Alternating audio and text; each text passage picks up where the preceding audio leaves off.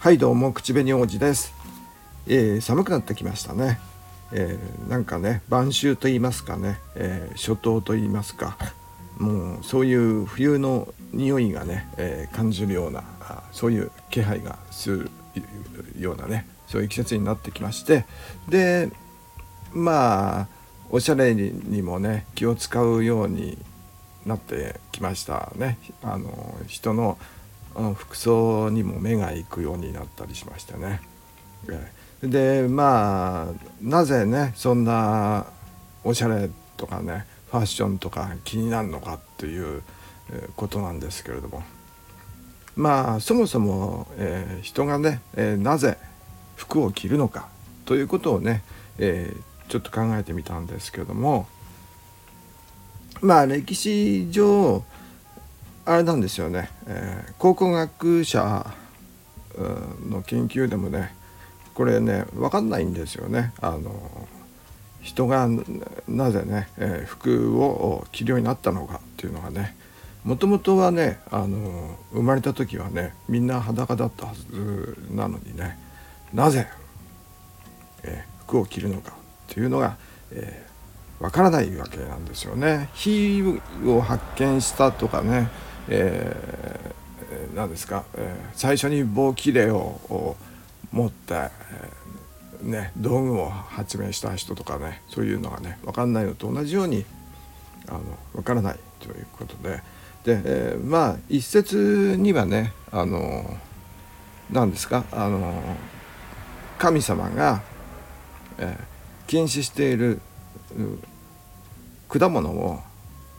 食べたからその罰として、えー、羞恥心を与えたと。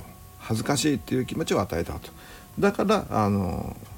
それを隠すために、えー、葉っぱをイチジクの葉っぱを身につけたというのがあまあそういう一節もありますけれどもね。まあサムネにその絵もありますけれども、まあ、あのまあ禁断の好みって言われますけれどもねリンゴじゃないかっていう説とイチジクじゃないかっていう説がありますけれども禁断の好みとしかなんか、えー、それにはそれにはっていうか聖書か、えー、には書いてないみたいでただただ身につけたのは、えー、イチジクの葉っぱらしいです。でまあそういう説もありますけれども、えー実際ね、えー、記録に残っているものとしては壁画などから言ってみても、えー、ミニスカート状のものですかね、うん、が一番古いと。まああの今もいる、世界各国のね、えー、少数民族の皆さんもミニスカートみたいなものを着てたりとかしますからね。まあその辺じゃないかなということですけどもエジプトのね壁画でねあのよくありますよねあのミニスカートを履いてるね、えーえー、男性も女性もね、えーと、メイクとかもしてますけどもアイラインとか、えーと、あとはなんかね、えー、髪型も何ですかちょっとわかめちゃんみたいなね、えー、そういう髪型してたりとかして。あだなんか、えーと、王様は兜みたいなのかぶっててね。それで首飾りしてて、えー、そういうのがね、えー、起源で、えー、あったりとかするし。まあおそらくまあそんな感じだったんじゃないかということで。まあ日本でもそういう布ですかね。あの今みたいにね綿とかではなく朝とかではなくなんかその辺に生えてるなんか草かなんかじゃないかという説が結構ありますけど、えー、何ですか？えっ、とチョマですか、えー、朝みたいな感じのやつですかね。そういうのも、えー、追ったということで。でえっ、と縄文じゃなくて弥生文化の遺跡にもね、えーその織機中国で発明されたという、織機が見つかっていると、うん、いうことで、え。ー、まあそういう感じなんですけども。まあ、ミニスカート状のものでしょうね。一番布切れが少なくてそれで隠せるものみたいな感じで。でなぜそれを着たのか着始めたのかっていうのが分かんないんですけどもこれが一般的に言われまあその頃あのね刑法とかなかったわけですから公然わいせつ罪とかねそういうのなかったわけですからまあ機能的なことで言うとまあ保健衛生機能っていうんですかね、えー、一応被服学ではそういうふうに言うようになっていますけれどもそのためですかね、えー、に来ていると。身体を保護する感じ。あと寒さですよね、えー、から人を守るためですね。でよく言われるのがね毛が動物の毛皮を着ていたとかねそういうこともよく言われますけども、はい、それが、ね、まあ大体始まりだというわけで。つまりこの頃はね、えー、そういう機能面のみが始まりなんですけれどもプラスしてまあ今もそうなんですけどもそういう、えー、保健衛生的機能ね、えー、体を守るため、えー、虫刺されとかねあと紫外線あと寒さから守るとかね、え、夏の暑さもねそういう紫外線から守るための、え、機能ですね。汗をするとかねそういう機能的なものはあ身体保護の機能ではなく社会的機能というものがあの出てくるわけで、え、でそちらの方がね、えー、非常に、えー、今のファッションにえ関わりを持っているということで。でまあさっき言いましたエジプトのその社会的機能なんですけどもエジプトのね壁画にもあるようにこう身分の高い人と身分の低い人とでこの着る服が違うというのがねあのこう差別する。差別化と言いますかね、え、まあ今も差別化ってよく言いますけどもそれはねあの個性を主張するとかそういう意味で差別化するってよく言いますけども昔はねあのこの身分の違いを表すっていう感じで身分の高い人ほどメイクをしたりねあとはまあ民族によっては入れ墨をすごく派手にしたりとかえーと、しますよね。でまあえーと、今でもあと少数民族ですね、えーと、ニューギアの、えー、とダニ族だったかな、えー、とと思うんですけどもコテカっていうね、えー、日本語で言うと、あの、ペニスケースって言いますけどもねあのただあのなひょうたんをねえー、ちょっとくり抜いたのをまああそこに、えー、こうはめ込むだけの服装ですねそれがまあ普通の、えー、生活上の正式な服装らしいんですよね。でまあそこに、えー、まあいろんな飾りをしたりね色を塗ったりしてね、えー、そこでこう身分が分かれるという感じだったりしてあとはメイクと髪型で、えー、それを表すという感じですけど。もでまあミニスカートから始まった説っていうのはやっぱりすごくあの分かりやすいんですけどもまあよくあの何ですかストリートファッションの、えー、歴史とかね、えーの本をこう見ると大体あの1955年の、えっと、マリー・クワントのが二十歳で始めたというバザールっていうねロンドンのお店で、ええマリー・クワントが始めたのがこのミニスカートを売るというね子供服から着想を得たという服ですね。既製服なんですけども。それが始まりじゃないかっていういうのがね大体通説なんですけれどももともとはあ、まあ、古代の人類が、えー、来ていたと、ね、亜熱帯とか熱帯地方とか、まあ、まあそうじゃなくても夏は大体そんなもんだろうっていう感じですかね。うん、まあそういうわけで、えー、長い間このミニスカート時代から今度はえっ、ー、と何ですか砂漠とかね、えー、日差しが強いところあとは本当に寒いところになると今度だんだんこう、えーと、着る服もね、えー、布地が面積が多くなって、えー、身体を覆う部分が増えるわけですね。でそうしてるうちにですねまあ、男女差というものが出てきましてこれが、えーと、社会的な男女の差のことをね、えー、まあジェンダーって言いますよね。えー、でまあ男は男らしい服装女は女らしい服装というものができてくるわけですね。まあそれも、えーと、社会的機能の一つなんですけれどもそれで女はあの足を見せちゃいけないっていうのが、え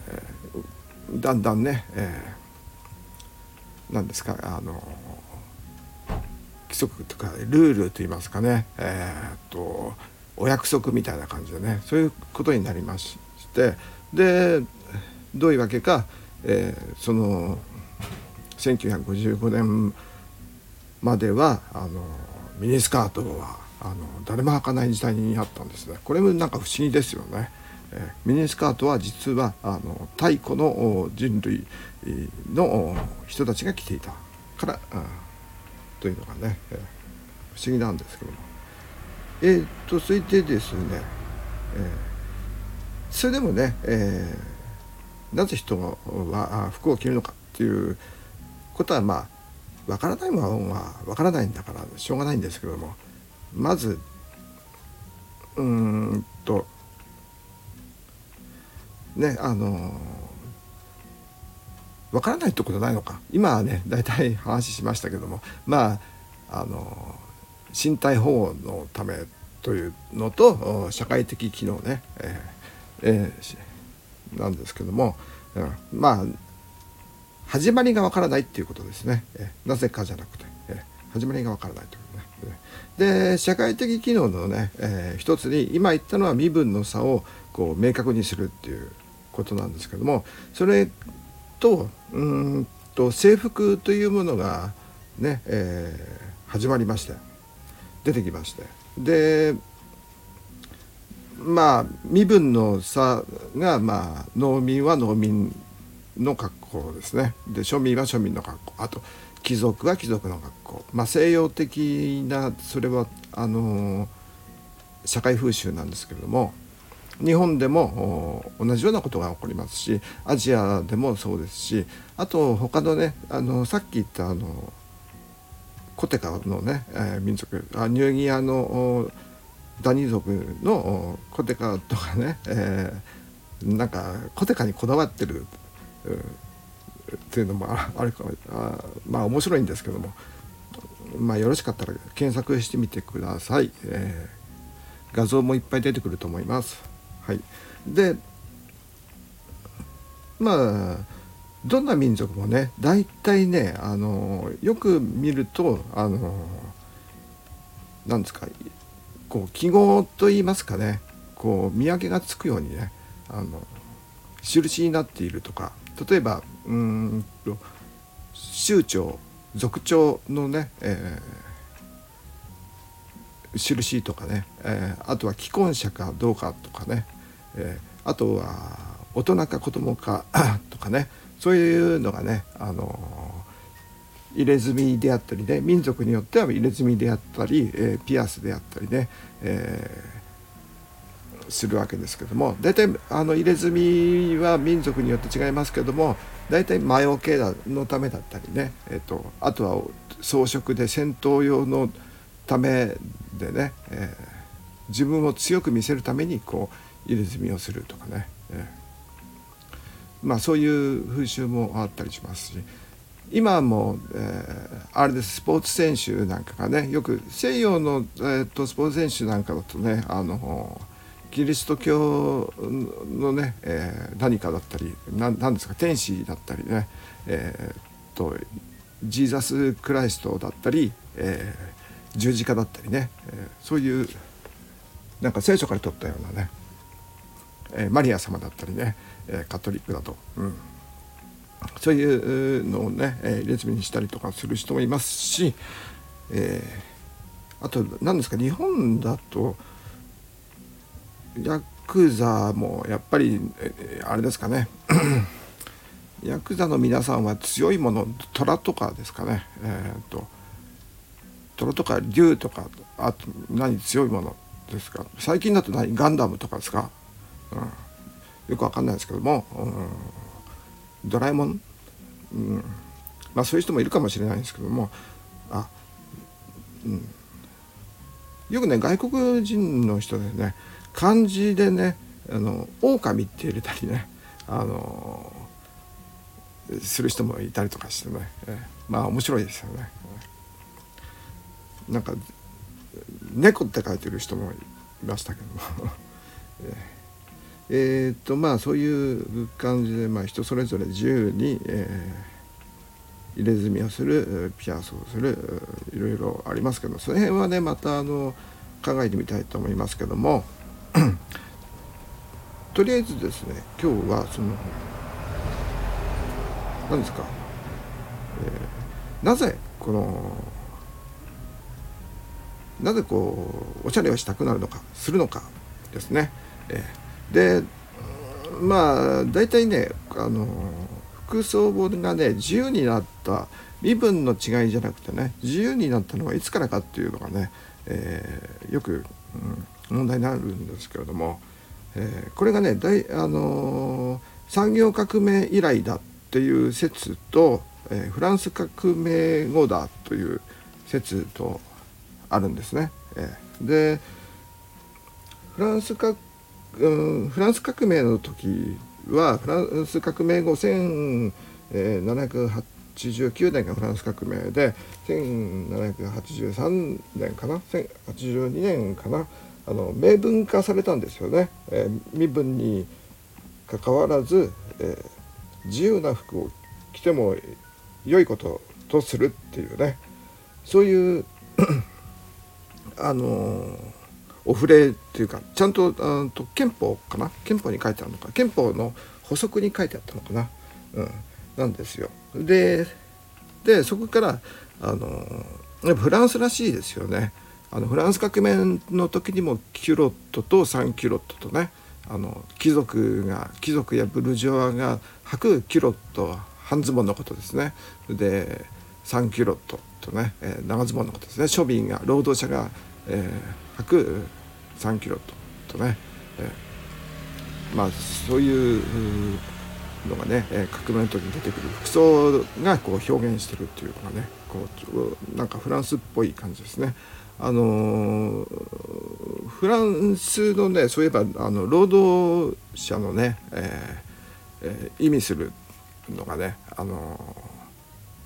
サボって言ってねあの木靴木の靴のことをねあのサボって言うでしょ。これなんかオランダ語らしいんですけどもオランダの労働靴という意味らしいんですけど日本でもサンダルね木でできたサンダルのことサボって言うでしょ、うん、あれねあのこの労働者が履いてたこの木靴のことサボ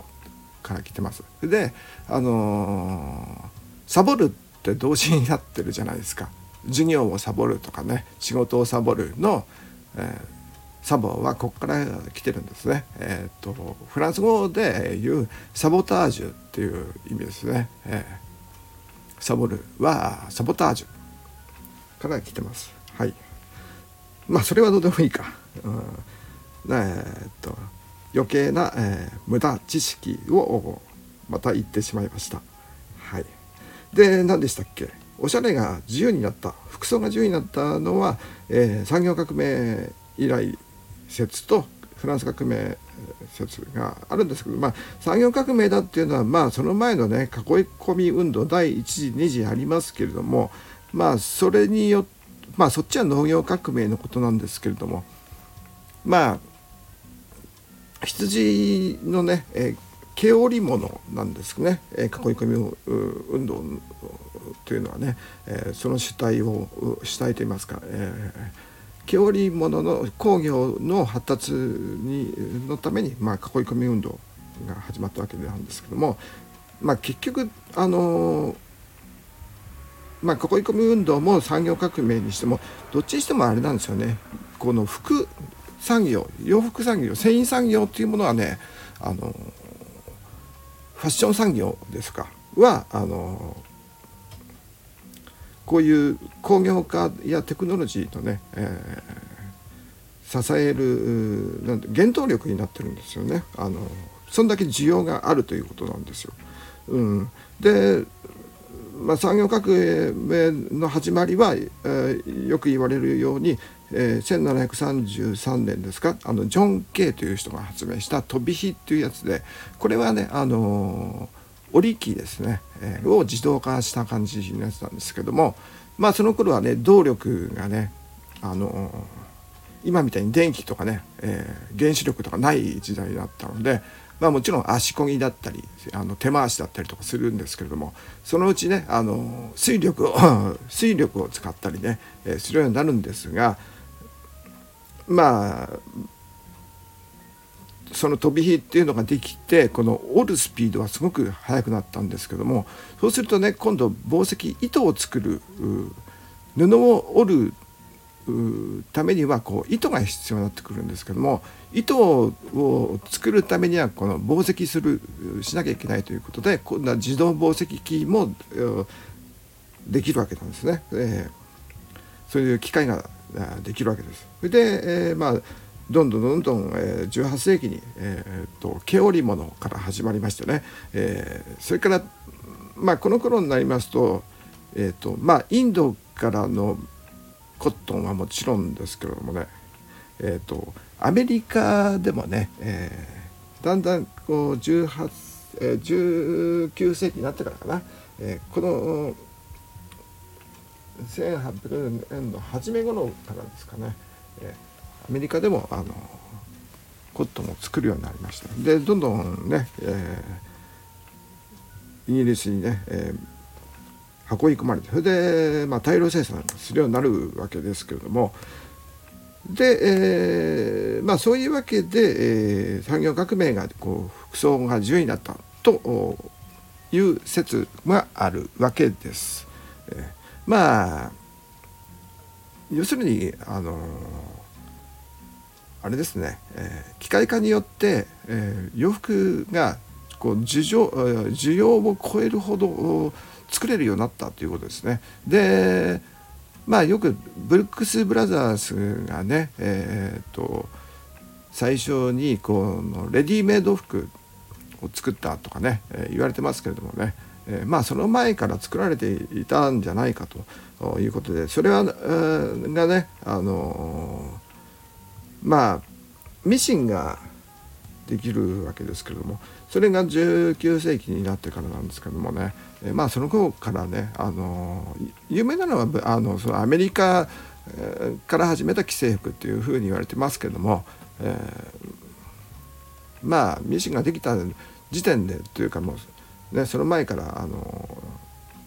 要するにあの需要はすごくあったんですよ。あの戦争とかありましたしね。制服とかあと労働着ですね。えー、もうこの産業革命が始まってから労働者がいっぱい出てくるわけでその労働者のための服っていうのがこういっぱい作られるわけで。でそういう時にねあのいちいちね労働者のこのなるべく安い服 を作んなきゃなんないっていうんでね、えーえー、なんですかね。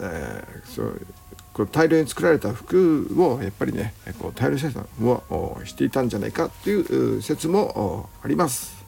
うん、でまあ古い版画とかね絵とか見てもこの労働者の服装とかには、えー、そういう感じのね、えー、服がね、えー、簡単な服が作られてるっていうか作られるというか着ていますよねそういうのが見られたりとかします。でまあ服装が自由になったっていうのはまあその頃じゃないかと言われてはいるんですがそれでもやっぱり自由な服装とは言っても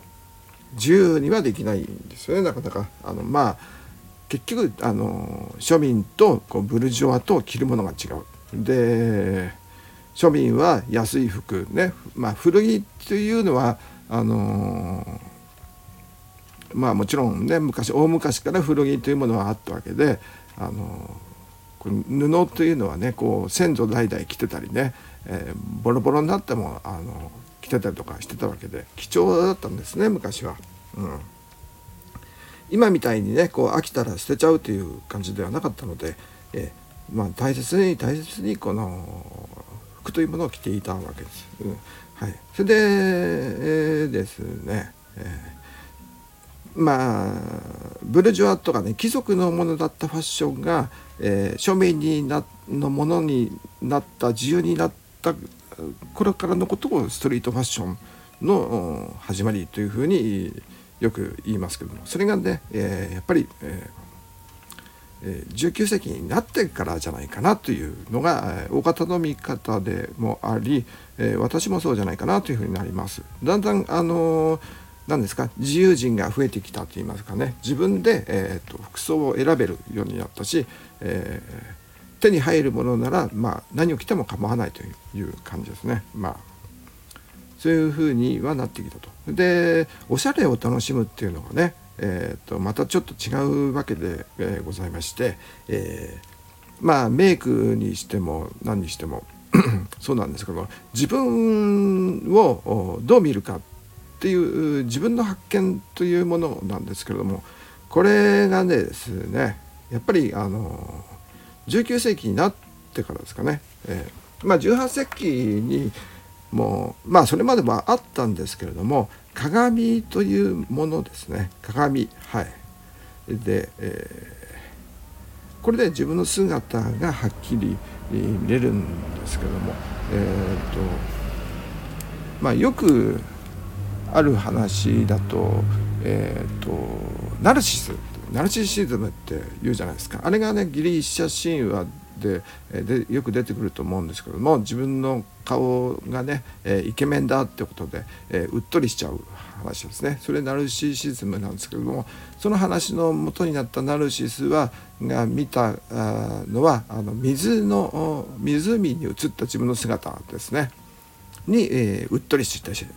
うっとりしてしまうっていうことですね。その鏡ですよね。はい。でなんですかシンデレラとかにも出てきますけども鏡っていうのはその鏡がねえー、っとベネチア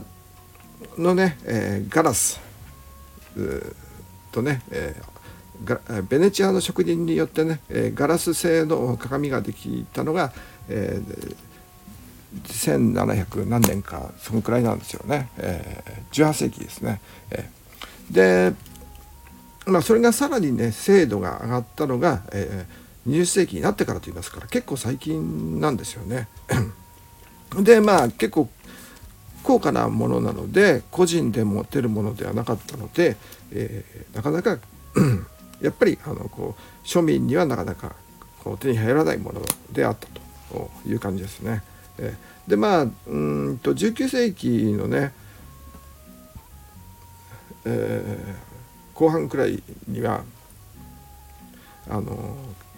ガラス大きなガラスがねあのお店とかね、えー、で、え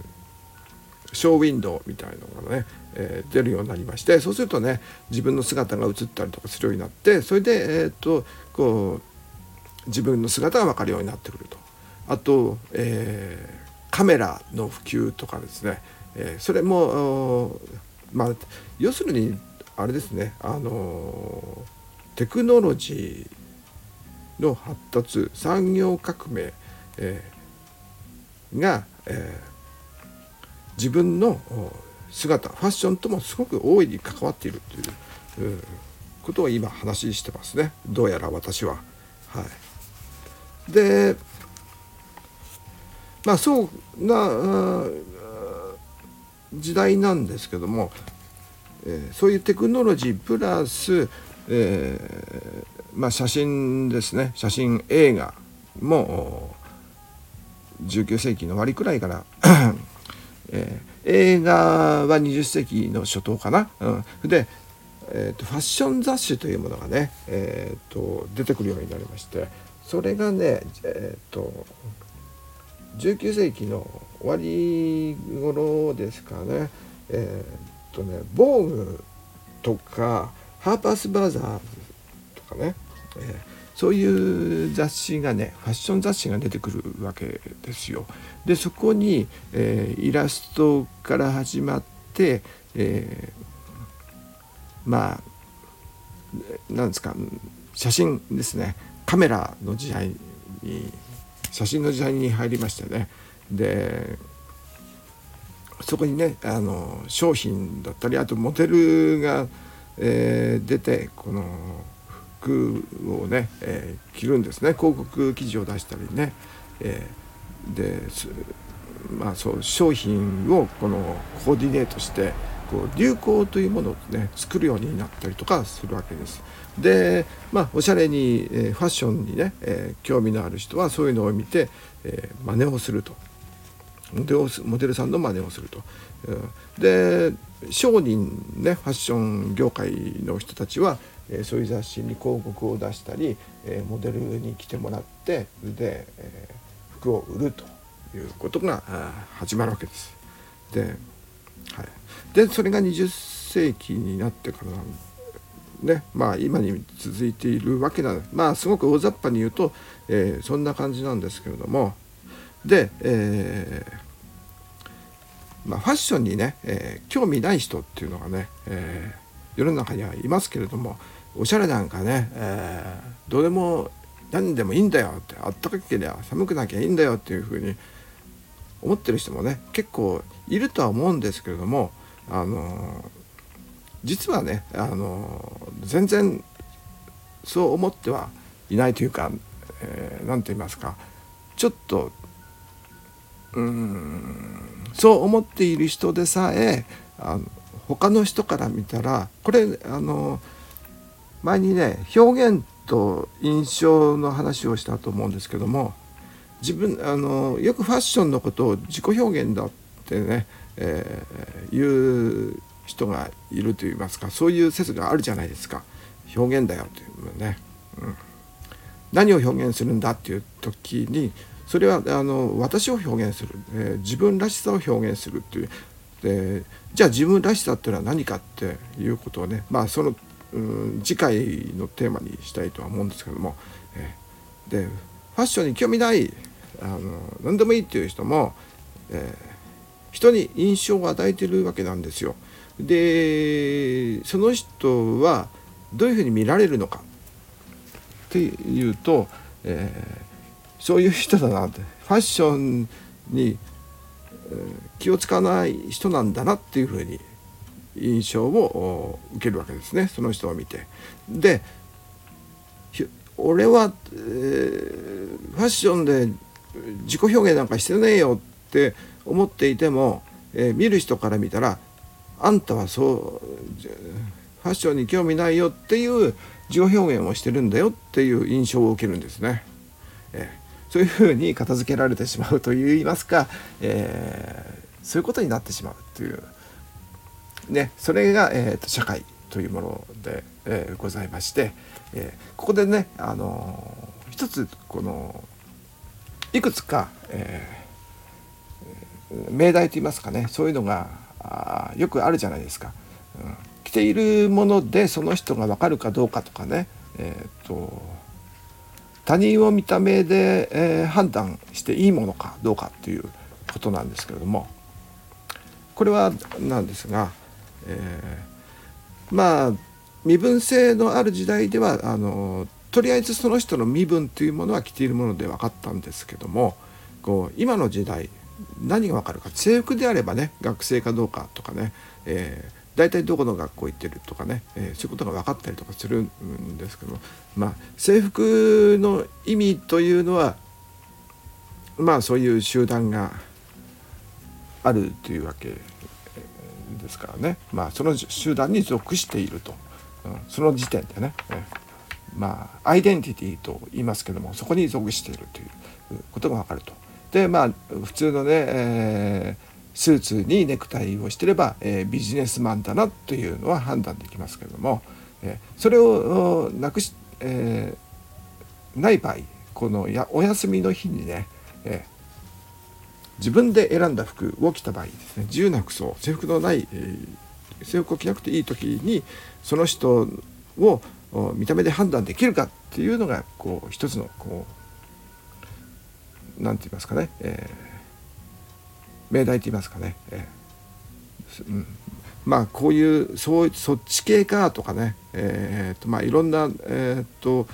タイプっていうのがあるじゃないですか。ででその時にね、えー、どういうふうに判断するのか。どういうふうにこの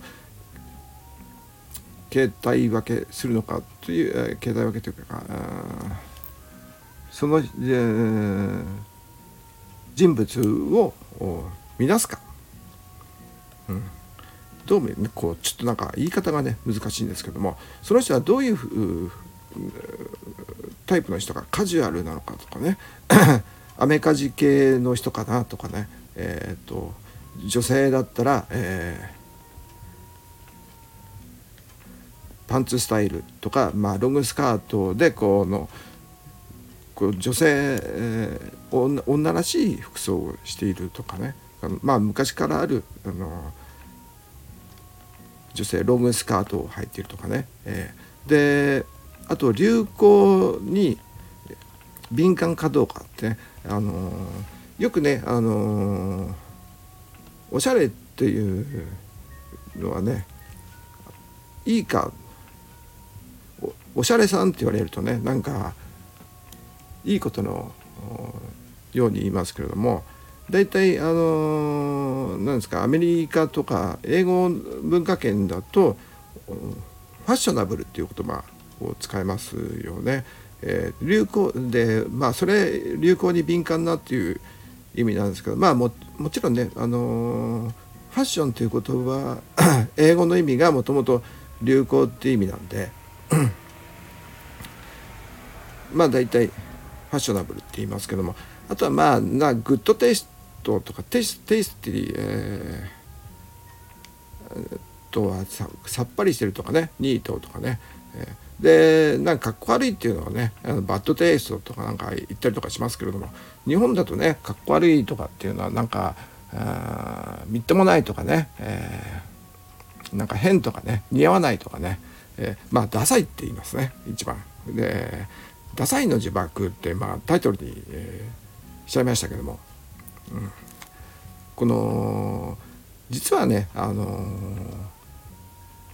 私もそうなんですけどもこのダサいって思われたくない感っていうのがねこの物心ついたあたりからこう芽生えてくるでございましょう。皆さん。他人の目を気にすると言いますかね。うん、でファッションのね、えー、原動力っていうかねこのおしゃれの原動力っていうのは実はねそこにあるんですよね。え、でよく見られたいっていう気持ちなんですよ。でただあのー、自分で思っているほど他人の、うん、ダサいじゃなくて、え、かっこいい基準はあおしゃれ基準は他人のおしゃれ基準は自分が持ってるのとは、えーあえー、合致していないと言いますかね、えー、自分のおしゃれ基準と他人の基準は、えー、結構ね、えー、全然違ってたりとかするんですね。えー、なのですごくここねそれをね分かっていないと逆にこう流されすぎちゃって、えー、まあダサいとは言いませんけども変にな変になっちゃうと言いますかね、あのー、自分を見失ってしまうと言いますかね、うん、何を着ていいのか分かんなくなってしまうんですよね。うん、なので、えー、大事なことはうんこれねまた話もねこれすごく難しいんですのでこの説明するのが難しいんですけどもあのこの基準ですね美の基準とかねあの可愛いの基準っていうのはあのないないと言いますかね標準がないね、多数決で決まるものでもないんでございましょう。だからまあ個人によるって言っちゃえばそれまでなんですが、えー、個人の価値観、うん、価値観っていう言葉もね、えー、とちょっとね分かりづらいと思うんですけどもこう何を大切にしたいのかっていう意思ですかね大切にしたいのか何が大切なのか自分にとって何が大切なのかの基準が価値観ですね。というふうに考えればあいいと思います。何でもかんでもね例えばお金に換算するのもねおかしいでしょ？あのお金も金額に換算するとねお金持ちの、うん、思っている金額お金持ちにとっての1万円とすごくあのなんだあのお金に困っている人の1万円では全然ねあの価値が違うわけなんですけども。まあお金に換算できないこの基準。自分の基準。でこれすごく分かりにくいんですけどもうんとすごくね、えー、分かんなくなっちゃう時何がかわいいかわいいか分かんないっていう時ね、えー、これはあの私の場合ですけども、うん、私はねあのこう消去法と言いますかね消していくと言いますかね。こうんとこれはかっこいい。これはかっこよくないっていう時まあみんなどれもこれも似たようなものだけどもあの迷う時っていうのはこれなんていうの？自然に感じる感覚ですよね。これをね基準にしないこれを持たないとっていうかこれを基準基準がないとうんと判断できないじゃないですか。人のを判断するのもそうなんですけどもうんなんですか、えー、 good or bad yes or no ですね。どっちか、うん、でえっ、と悩んだらノーっていう感じですね、えー、ですごくいいって思うかピンとくるかどうかこうね、えー心に来るかどうかだけで判断すればいいんじゃないかなと。それが基準感覚ですね。このこれが大切で、えー、ですだと思います。自分の感覚。であの絶対的なねあの価値基準っていうのはないわけですからあの思い込むことが大切みたいな感じになっちゃってますから。でよくねあの社会学の本とかにも出てくるんですけれども「あの